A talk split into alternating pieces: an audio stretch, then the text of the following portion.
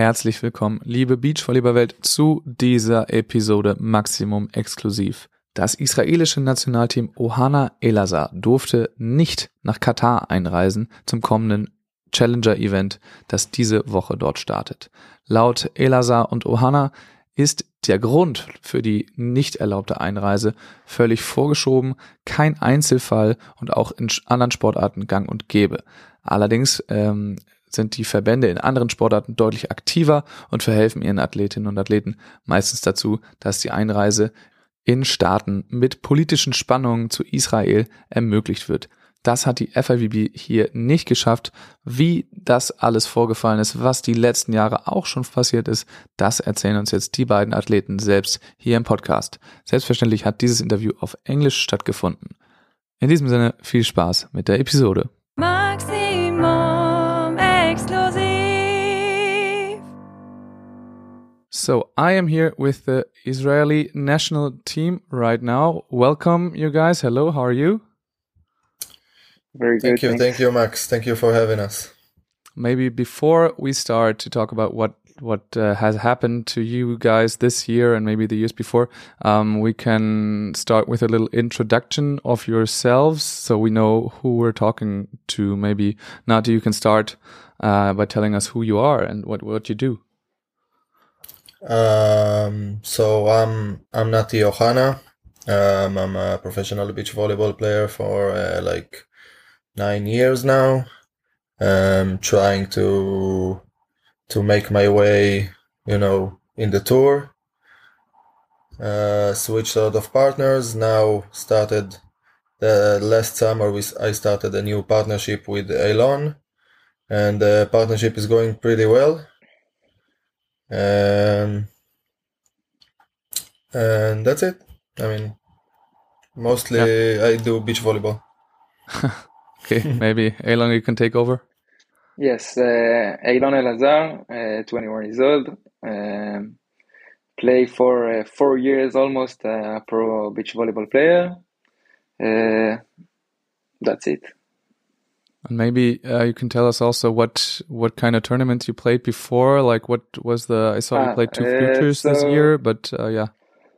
I used to play underages until this uh, last summer. I start to play uh, with other partner, and then uh, in August I start to play with Nati. Um, we do some uh, one stars tournament. We play some uh, four star qualifications, uh, and now we start a, a new season with some futures. And now the uh, next four star or now challenger is coming up. Yeah, Yes. to, to tell it Mhm. right. Uh, yeah, it would be would have been in Doha in Qatar, and yeah, maybe you guys can tell us what what's going on there, why you are not able to play there this year. Um, so the thing is, we started to to to ask an application like uh, 10 days ago, probably 10 days, maybe little more. Uh, our manager, not us directly, we have a manager that uh, uh, through the Israeli Volleyball Association is responsible for all of the for all of the visa and travel uh, requirements, boarding passes, everything. So he started like a normal process of applying for a visa to Doha when we saw we are on the qualification and we are going to and we decided we are going to to travel there pretty early. We were still in Thailand. We were still playing the the future in Thailand when we started the process. We saw we are going in, and we just continued on uh, preparing normal. We bought, we even bought uh, uh, plane tickets, uh, uh, boarding passes, you know, everything. Uh, we booked hotels and we prepared like for, we are like, we are going. On the night before, we, we were not informed that the, these things are not done yet because we believe they, I believe the federation believe that the FIVB will somehow uh, make the Qatari Federation uh, let us in anyway because the FIVB was involved in all of the process. From the beginning, we knew that if the FIVB won't be involved, we have no chance of uh, getting the visas. Uh, unfortunately, uh, that's what I heard from our manager. Right, I spoke with him like very specifically to tell me exactly what happened, and it turns out that the FIVB just you know avoided his uh, emails. He sent him they sent him like hey you need to talk with this guy. No this guy answers him you need to talk to this guy. No you need to talk directly to the qatari federation. And the qatari federation is not responding for 10 days straight every day he's sending an email hey what's up we are the israeli national team i sent you the visa the passport numbers and pictures and everything that was required and uh, we got no answer from the Qatari Federation and the FIVB uh, and the volleyball world. I don't know who is responsible now. I understood there are two different things now. Um, they just sent us to the other guy and to the other guy, and it's not my responsibility. And I don't know what you're why you are talking to me. Everything is written there, and we go to the 101 that uh, sends sent is on every uh, tournament before the tournament all of the specifics like the letter says, that you get uh, yeah the letter and what you got to do yeah it says nothing about uh, visa permits or anything, uh, just about an invitation letter from the FIVB. The FIVB is responsible to make the Qatari Federation send you the, the, the, the invitation letter in two days, uh, which they didn't. And we got stuck, you know, talking to just no one about not returning our emails and the only ones that returned the emails um, not really helped the the FIVB. And so that's, ultimately that's now, yeah, but ultimately now uh, the request got denied, or what? What happened now in the in the end? Really,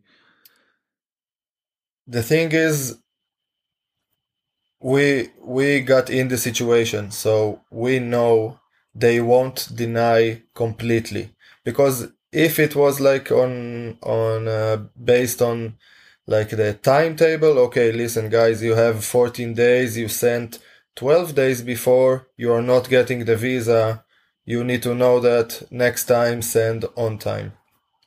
They're not they're just ignoring the the request. We did we still didn't get denied for for the visa. We just didn't get any answer still well i mean it's over. We, we our our flight was this morning and we won't buy another ticket even if we got the visa which we won't. But the thing is to ignore it and to to to stall time you know and until it's too late and it happened every year and when the FIVB gets in the picture uh, if we you know send letters and stuff to the to the head of the FIVB and delegation and everything then they reply listen we talked to the Qatari Federation. It's too late. You remembered like 2 days before the flight which uh, we didn't but no one is uh, no one is taking care of our application in the time we were sending it so it's every year get, getting to this point. And now, in the end of this process, we're going to talk about the the last years in a moment. But at the end of this process, after you uh, like went public, or there was an article I think published uh, in an yeah. online site, um, an Israeli one. Uh, did you get any more help or anyone trying to to help you with that? Yeah, we got uh, more help than we than we expected. First of all, you know, people like you, uh, beach volleyball, people like a community from the world, suddenly hearing about about about it for the first time, and a lot of players sent me it's not right like uh, supporting messages and some really sent uh, helpful uh, stuff like the the email of the direct the players director of uh, the IOC like someone sent me it's a clear violation of the Olympic uh, charter that the FIVB is committed to. It's uh, the access to sport. It's uh, it's uh, it's like for everyone, and if you get denied from this uh, access, it's like a violation of human rights. And uh, emails and stuff like this, and people like you that are help helping us to to to tell what is what is really going on. I mean, because it's not going on just in beach volleyball. That's the thing. It's happening in judo and in swimming and badminton. And this, like two weeks ago, it happened with Malaysia and uh, another uh, and the world championship in Malaysia. I think badminton or table tennis or something. They didn't want to uh, let Israelis in because they're of the same uh, political, uh, you know, arguments. And the thing is, we we blame, we feel like the FIVB should take more responsibility because the only thing that gets, we are the only athletes from all of these sports. We are the only only Israeli athletes that was eventually denied from the entrance because their associations like FINA for the for the swimming and the IJF for the judo the the International Judo Federation steps in to the to the situation and he says, "Okay, you don't let the Israelis participate. We understand you have uh, conflicts and uh, political disagreements, but you don't let the Israeli athletes uh, compete we cancel the event and we don't let you host it anymore. But the FIVB is, we feel like it's quietly, you know, looking away because, I mean, it's, it may be going to sound really harsh and really, you know, uh, like I'm putting a, like I'm dropping a bomb, but we feel uh, just, you know, they, they're picking the, the strong side. We are like a pretty anonymous team uh, just starting our way together, playing qualification. They are a big, wealthy organization that organizes every year the tournament, and they have the number one or number two seeds in the world now. And it's just, you know, the smart, the smart uh, pick for them not to go against this uh, this organization because it's we feel like it's completely political but you say in other other sports, other federations, they have managed to to react. They have yeah. like strong strong armed the organizer of the tournament, and eventually, right. uh, always the Israeli athletes were let in. That's what we felt like the FIVB should do. This that's the only way that we could enter Qatar in the future, or uh, countries that are hosting beach volleyball events, like with the same. Uh, with the same uh, situation in with Israel. The thing is, we can't really get visas. That's the, the, the, the main point. We can't really get visas like the, the appropriate way because there is no uh, diplomatical connections between Israel and Qatar. So we don't have a Qatari embassy in Israel that we can, you know, put the passport and wait like three, four days or an ambassador to call if something happens no political, no diplomatic connections, and the only way we Israeli athletes could enter these countries is the, the, the international organization. We have the FIVB, like I said, the, the swimmers have uh, FINA, the IJF, and those those uh, organizations they they fight for the Israeli athletes. They fight for the for the like uh, equality and not don't they're not letting these countries or and uh, federations exclude the, the Israeli athletes by completely ignoring their uh, existence because that's pretty much what happens. And the FIVB, uh, for some reason, every year just ignores the, the, the situation and uh, we decided like okay enough we we missed the the event once twice three times every time it's on the same uh, it's the same excuse you didn't send on time where we would send on time the, the, the visa applications. The federations ignore, the federation ex- ignores our requests. We don't have an embassy. We don't have anyone to, to go to but the FIVB. And the FIVB is on a regular basis every year staying silent, look the other way, let the Qatari just ignore our applications and the request for visas, and we enter the tournament every year, and every year we can compete. So this is this and has I happened before, like how yeah, what happened what happened uh, in the years before? The same. We we, we one time they said we we we didn't because we have to go with security eh, to countries like uh, Qatar or uh, uh, doesn't matter for the for the moment it's just Qatar that we are dealing with. We we don't have any other country that doesn't accept us in the world tour right now except for Qatar. So we, we have to go with security. Otherwise, we won't have the approval from the Israeli Olympic Committee and the federation.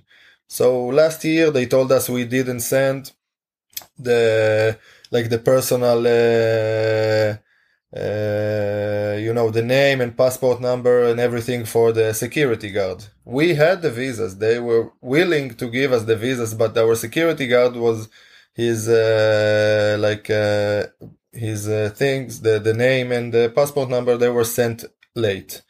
We we didn't get the visas right? We didn't get any proof that we, they were willing to give us the visas but that's what that's what they said.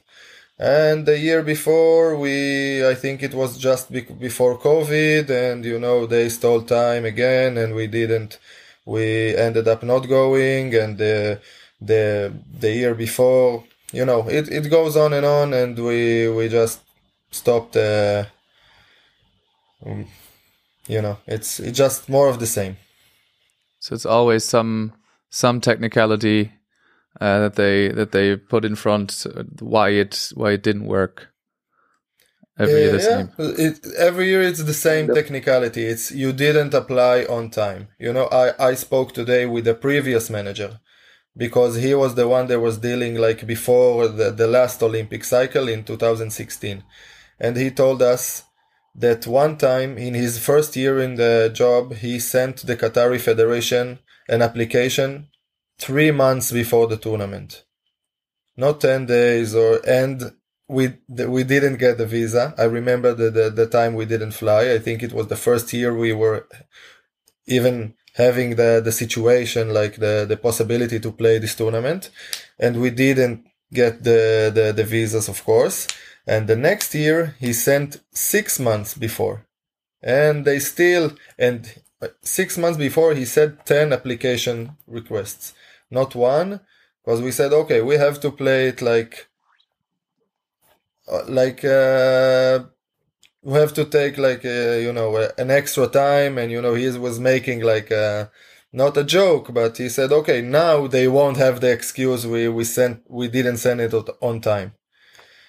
And my plan was to, to, to ask, you know, friends that were, uh, that were willing to help and uh, sent us supporting messages and like you did, uh, published our story, and to ask them, when do you, when did you ask your visa permits from Qatar? Cause, cause we want to know when it's, when it's early enough. Cause I'm pretty sure that if Canadian players or Portuguese, Italian, doesn't matter, other play, other countries, they were like getting in the qualification, asking for the letter and you know having this uh, like a speed uh, speed track like sometimes you have when you have the, the the invitation letter from the federation because you have a good reason to enter the country. So they will give you the visa. We would we never got to a situation no matter what's the country that we had a tournament even if it was really stressed that no one was willing to help us no matter what uh, sometimes, you know, it's the now with Qatar, it's the Ramadan holiday that takes a month, and because uh, the, the the one of the reason they said they answered our uh, letter that they couldn't uh, get our applications visas because it's the Ramadan holiday and we should send it before. And the Ramadan holiday started on the end of March. I really want to know if players sent visa applications after the start of the Ramadan uh, holiday if it if they they had an answer. Because if Maybe- not we we we we don't know. Maybe maybe the, it really uh, it really bothered them Yeah, maybe but we will find out. that Yeah. yeah Yeah.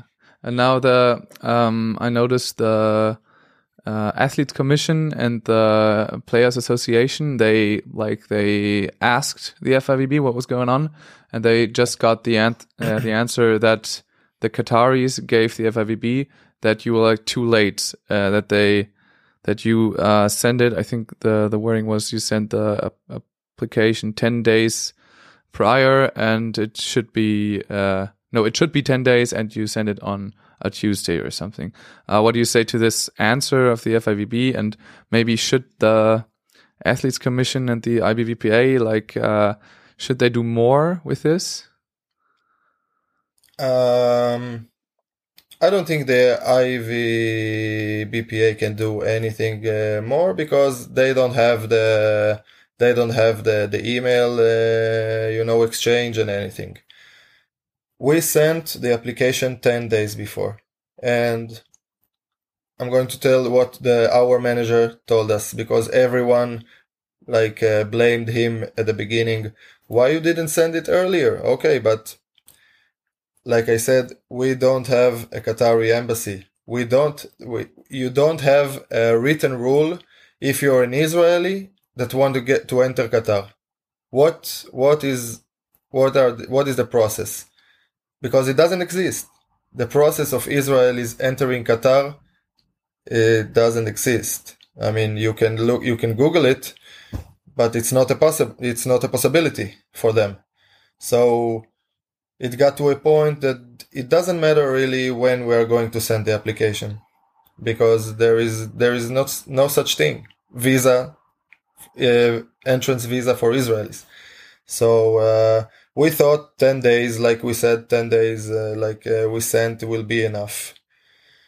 Uh, I think our manager told us that he sent it on the 25th and the tournament is starting on the 5th 10 days before the tournament starts he sent the, he started he sent the first email. He sent it also to FIVB and Volleyball World uh, um, members that also uh, didn't respond. And when they responded they just uh, removed you know their responsibility. They sent to this guy and the next guy and you should talk directly to him. And this is not my job it's his job.